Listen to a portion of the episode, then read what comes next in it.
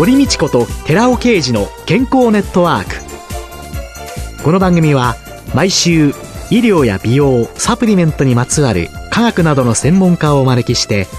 私たちの健康のために役に立つお話を伺う健康生活応援番組です。包摂体サプリメントと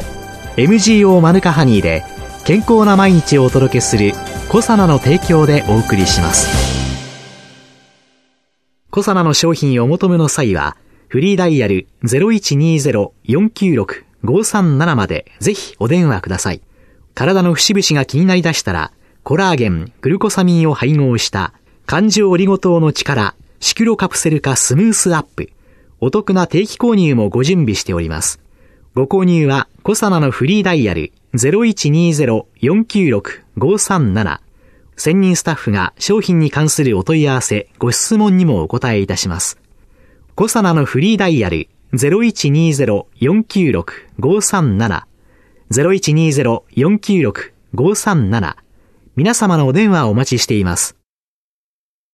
こんにちは、堀道子です。今月は管理栄養士の篠原恵里香さんをゲストに迎えて、中高年のためのダイエットと題してお送りしています。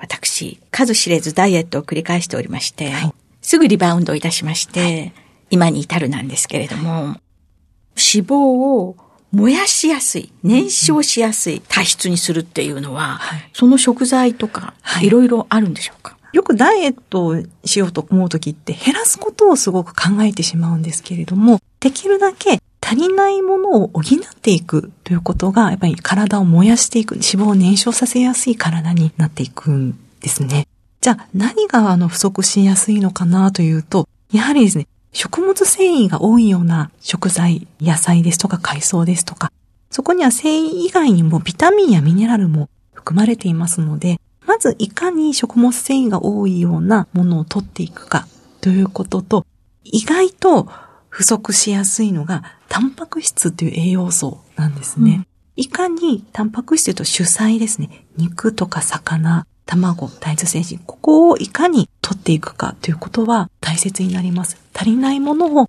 しっかりと補っていく。そうすることで燃えやすくなってきます。なんか考えたらマイナスマイナスの話しかずっと聞いてなかったダイエットっていうのの時には、何が足りてないか。はい。それはまさにプラスしていく、はい、ということを考えるということなんですね。はい。でもですね、実際に私の食生活というのを振り返りますと、はい、お昼は大抵近くのイタリアンのお店に行きますので、そこでカルボナーラだとかピザだとか食べて終わり、あとラーメンですね。あとカレー。これはどう考えたらいいですかね？タンパク質は足りないですね。タンパク質ってあの肉、魚、卵、大豆製品、あと牛乳乳製品なんですけど、カルボナーラの選択はすごくいいんですね。乳製品って栄養価高くて、ビタミン C 以外の要素すべて含まれていますし、うん、卵もそうですので、目標の量というのが、よくあの、毎食手のひらぐらいの肉や魚、卵、大豆製品を取りたいんですね。例えば、卵1個だと手のひら半分なので、もう一つじゃ納豆をつけるとか、豆乳を飲んでみるとか、そうやって手のひらぐらいの量をしっかり取れると、タンパク質量が確保できるんですね。タンパク質は手のひら。はい。その量は。はい。ということで、はい、自分の手をスケールにして考える。はい。よくあと聞かれるのが、じゃあそれだったら肉がいいんですか？肉だったらどんな肉が、何肉がいいですかとか聞かれることが多いんですけど、できれば2、3日振り返っていただいて、豚肉や鶏肉や牛肉、それぞれ一緒に合わせ持っているビタミンやミネラルが特徴として違ってくるんですね。で、このビタミン、ミネラルが燃えやすい体にしてくれるので、例えば牛肉だと鉄や亜鉛が多いですとか、じゃあ鶏肉はビタミン B6 が多いとか、豚肉ビタミン B1 が多いというように、いろんなそれぞれ一緒にペアになってるビタミン、ミネラルが特徴が違うので、いつもいつも鶏肉を食べているわという方は、やっぱりちょっと振り返ってみて、じゃあ豚肉を今日は食べてみようかなとか、豚しゃぶみたいにして食べようかなとか、牛肉そういえば最近食べてないから牛肉にしようかなとか、あと魚もですね、できるだけ、まあ、いろんな種類の魚を食べるというように、主菜もまんべんなくいろいろですね。ただ、毎日毎日変えるのは難しいと思うので、少し振り返りながら、いつもいつも同じものになっていたら、ちょっと違う種類のお肉や魚を取り入れてみるということも大切です。肉系って一言で一括しちゃってますけれども、はい、そこに入っているビタミン類の特徴があるので、はい、それらも使い分ける。はい、バランスよく。はい、これは一週間のうちぐらいで考えていったらいいですかね。そうですね。まあ一週間、ちょっと今週はそういえばよく鶏肉ばっかり食べてたなと思ったら、ちょっと次の週は豚肉入れてみたりですとか、あと魚もやっぱり赤身の魚、白身じゃない魚って鉄やビタミン D ですね、とか、ビタミン B 群なんかも多かったり、白身はタンパク質も多いので、やっぱりちょっと魚に関してもいろんなものが取れるとすごくいいですね。今日は肉の日。それは牛肉かもしれない。で、翌日は魚の日。そうですね。その次はまた肉の日にしたら、月曜日は牛肉だったから、うん、今度はポークにしてみようかなとかっていうように、考えながら食べるという、そんなことなんですかね。はい。あともしあのランチでいつも同じようなお店に行ってるのであれば、いろんなメニュー、昨日はこのメニューだったから、ちょっと次の日はこのメニューしようってメニューを変えてみたり、あと友達が選んでるもの、一緒に同僚が選んでるものを食べてみるですとか、自分が選ぶと大体同じものになってしまうので、同僚が食べてるものを私も今日は食べようかなとか、そんな風にして、もしお店が変えられるのであれば、ちょっと違うお店に行ってみるですとか、そんな風にして、お店選びもいろいろなところで楽しんでもらえればと思います。先週あの食べる順番というようなことでベジファーストっていうので、はい、野菜を先に食べた方がいいですよなんてお話を伺ったんですけれども、はい野菜にもいろいろあるんですけれども、はい、ブロッコリーだとかレンコンだとか、噛むことっていうのはどうなんですかね？それできれば噛み応えのあるものがおすすめなので、野菜も葉物のレタスみたいなものより、ちょっと力を入れて噛まなきゃいけない人参とか、ブロッコリーとか、そういった、できれば素材が大きく切ってあるものがおすすめだったり、あと重たいものですかね。ちょっと重量があるものってよく噛まないといけないので、そういうものがおすすめです。お肉もひき肉よりステーキですとか、ちょっと食べるのに大変なものですかね。よく噛まないと食べれないようなもの。そういったものもゆっくり食べることができますので、そうすると満腹中枢の刺激が20分ぐらいで伝わっていくので、満腹感も得られやすくなってきます。たまにダイエットの本なんかで、何回噛みましょうっていう、はい、もう途中でなくなっちゃってるよって思ったり なんかする、あれなんですけど、やっぱり噛むっていうことがいいこと噛むっていうのは、いろんなことに対していいですね。カミング30でしたっけ？はいはい。ありますよね。ええ、やっぱりよく噛んで、まあ、30回ってでもなかなか難しいんですけれども、よく噛むことで満腹感も得られやすくなりますし、あと、どんな味がするのかとかって考えながら食べる方って、あまり早食いの方でいらっしゃらないので、しっかり味を感じて、あ、こういう味がするんだなとか、そういうのも感じて食べていただくと、自然と味付けも薄くなりますし、食べる量も減ってくるので、あと、認知症の予防ですかね。脳に刺激がいって認知症の予防になったり、唾液が出ることで、歯周病の予防にもなりますから、やっぱりよく噛んで食べるって、まあ、いろんな意味でいいことがありますので、ぜひよく噛んで食べてほしいなと思います。あ最近ね、柔らかいもので、うん、もう本当に噛まなくていいっていうね、ものがいっぱい人気ですけれども、はい、そうじゃない、はい、噛んで食べるというのが大切っていうこと。はい、あと、最近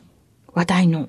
効果絶大なリセットダイエットなんていうの。食べ過ぎた時は、次の日とか、まあ2、3日で調整しましょうというのがリセットダイエットなんですけど、食べ過ぎたとしても、すぐに脂肪になるわけではないので、脂肪になるのでやっぱり2、3日かかるんですね。その間にできるだけ食べ過ぎたものをリセットさせましょうという考え方なんです。なので、例えば食べ過ぎた翌日と翌々日は控えめにする。例えば揚げ物をすごくたくさん食べ過ぎてしまったのであれば、翌日や翌々日はちょっと油を控えめにしてみたりですとか、ものすごくビールを飲みながら、ラーメンも食べて糖をたくさん取りすぎてしまったという時は、ちょっと次の日は炭水化物糖質は少し控えめにしていこう。あとは、そういった糖や油を代謝させるビタミンですね。結構旅行食野菜ですとか、あと主菜なんかにも多いので、できるだけ脂身の少ない肉や魚をしっかり食べて、食べたものをどんどん使えるような、そういった栄養素を取っていきましょうというのがリセットダイエット。食べたものをきちんと体の中で燃やす。そうですね。はい。翌日、翌々日ぐらいで。はい。燃やして取りすぎた分は控えることですね。うん、食べ過ぎた時に、まあ、焼肉に行きました。はい。カルビとかロースタとか、もうワンチャカ食べました。特にカルビなんか、油が多いお肉をいっぱい食べました。野菜はほとんど食べませんでした。そうすると翌日は、うん、野菜ですね。翌日は野菜。野菜食べていただく。で、もちろんゼロにしてしまうのも、体はね、いつも生まれ変わっているので、ええ、ゼロにしてしまうのも良くないで、少し軽めに脂身の少ない肉や魚とか、あと肉食べてたらちょっと魚にしてみようかなとか、ちょっと大豆製品で豆腐でヘルシーに食べてみようかなとか、うん、ちょっと違う食材の主菜を少し食べてみるっていう食べ方ですね。それがリセットダイエット。はい。ということに。はい。そうすると、いつも何か美味しいものをって思いながら、あ、こうしたから、次の美味しいものっていうので、違う食材で美味しいものを探せばいいんですよね。そうですね。はい。まあ、脂肪はすぐに脂肪になるわけではないというのをちょっと覚えといていただいて、その次の翌々日で調整しながら、ちょっとその時食べてないようなものを取り入れて食べてみるというのがいいですね。はい。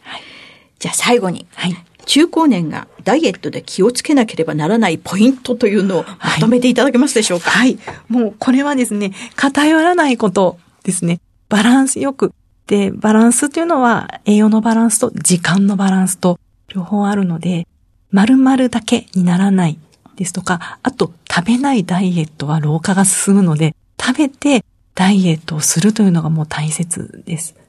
偏らない。それは栄養と時間。はい、ということで、はい、朝昼夕、はい、ちゃんと食べましょう。はい、おやつは2時から4時ぐらいの間に、自分のストレスがたまらないように、ちゃんとということ。そして夜中にお腹が空いて眠れない時っていうのは、夕食ちょっと少ないかもって見直すというような、そんなことも関係するんでしょうかね。そして最後は食べないダイエットはしないということですね。食べないダイエットは老化を進める、はい、ということですね、はい、今の食事の中で自分は何が足りていないのかなっていうことを考えていくと、減らせ減らせじゃないから、少し気持ちが楽になるような気がいたします。あともう一つ、はい。ぜひ、ね、食べることは楽しんでほしいなということですね。はい。食べることを楽しむ。はい。楽しく食べる。楽しく食べる。はい。はい。ダイエット中だとね、これは餌だよっていうような、うん、そんな食べ方は悲しいですね。はい。はい。どうぞ皆さん食べることを楽しみましょうということでしょうか。今月は5週にわたり管理栄養士の篠原恵里香さんをゲストに迎えて、中高年のためのダイエットと題してお話を伺いました。ありがとうございました。ありがとうございました。続いて、寺尾刑事の研究者コラムのコーナーです。お話は、小佐野社長で神戸大学医学部客員教授の寺尾啓二さんです。こんにちは、寺尾啓二です。今週はミトコンドリアにおけるヒトケミカルの役割、その4、カロリー制限と長寿というタイトルでお話しさせていただきます。カロリー摂取量を30%制限した猿は、老化の症状が抑えられ長生きするという論文がコールマンらの研究グループによって、2009年にアメリカの権威ある学術雑誌サイエンスに発表されました。その論文にあった赤毛ザルの写真はとても印象的でした。赤毛ザルの平均寿命は27歳で、最長寿命は40歳です。ラジオなので写真はお見せできませんが、写真の2匹の赤毛ザルは共に27歳なのですが、重接触の赤毛ザルに比べてカロリー制限をしている赤毛ザルの方が元気で若々しそうに見えます。このカロリー制限と長寿の関係においてミトコンドリアは重要な鍵を握っています。ミトコンドリアは通常食事で摂取したブドウ糖を代謝してエネルギー通貨である ATP を生産しています。食事をお腹いっぱい食べますと食べ物の中の糖質は胃腸で消化酵素によってブドウ糖に分解され、体内に吸収され、血液に乗って細胞へと運ばれます。やがてブドウ糖はミトコンドリアの中に入り、ATP が作られていますが、その ATP 合成の際に多くの活性酸素が発生し、ミトコンドリアから漏れ出していきます。そしてその活性酸素はタンパク質や DNA を傷つけます。その結果、細胞の機能は低下し、臓器の機能も低下し、いわゆる老化が進むことになります。寿命が短くなる可能性があるのです。しかし、食事を3割減らして腹8分目、つまりカロリー制限すると体内に取り込まれるブドウ糖の量が少なくなります。そうすると、三大ヒトケミカルの一つである L カルニチンのサポートによって、体内の脂肪はミトコンドリアに運び込まれます。そして、ミトコンドリア内では、その細胞を原料に使ってクエン酸回路で三大ヒトケミカルの Rα リポ酸が電子伝達系でコエンザミ Q10 がそれぞれ働き、ATP を生産し始めます。その ATP 生産過程では NAD という物質が作られます。NAD がたくさん作られると、長寿遺伝子であるサーチュインが働き始めます。そしてミトコンドリアの合成に必要な遺伝子が働き始め、新しいミトコンドリアが次々に作られていくのです。新生のミトコンドリアは活性酸素に傷つけられていないので、活発に ATP を作り、活性酸素の発生量も少ない効率的なミトコンドリアなのです。したがって、それぞれの細胞の働きは維持され、老化しにくい体が作られていると考えられています。長寿遺伝子のスイッチを入れるのはカロリー制限だけではありません。赤ワインに含まれるポリフェノールの一種であるレスベラトロールにも長寿遺伝子のスイッチを入れ、効率的にミトコンドリアを作らせる作用のあることが最近分かってきました。レスベラトロールがサイチュインを活性化することが2006年にネイチャーに発表されたのです。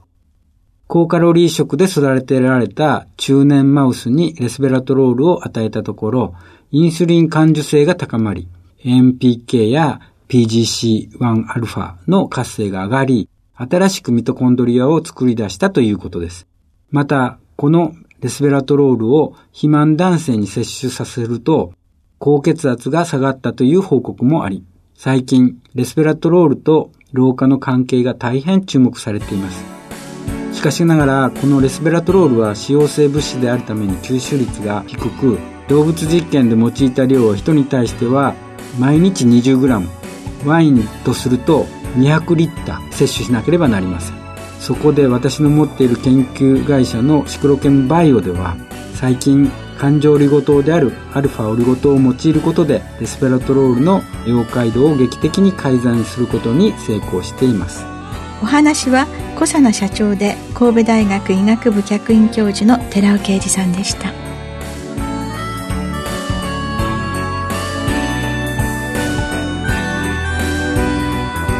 ここで小佐奈から番組お聞きの皆様へプレゼントのお知らせです。1日摂取量に制限がなく無味無臭のアルファシクロデキストリンを使用した新しい食物繊維コサナのピュアファイバーを番組お聞きの10名様にプレゼントします。プレゼントをご希望の方は番組サイトの応募フォームからお申し込みください。コサナのピュアファイバープレゼントのお知らせでした。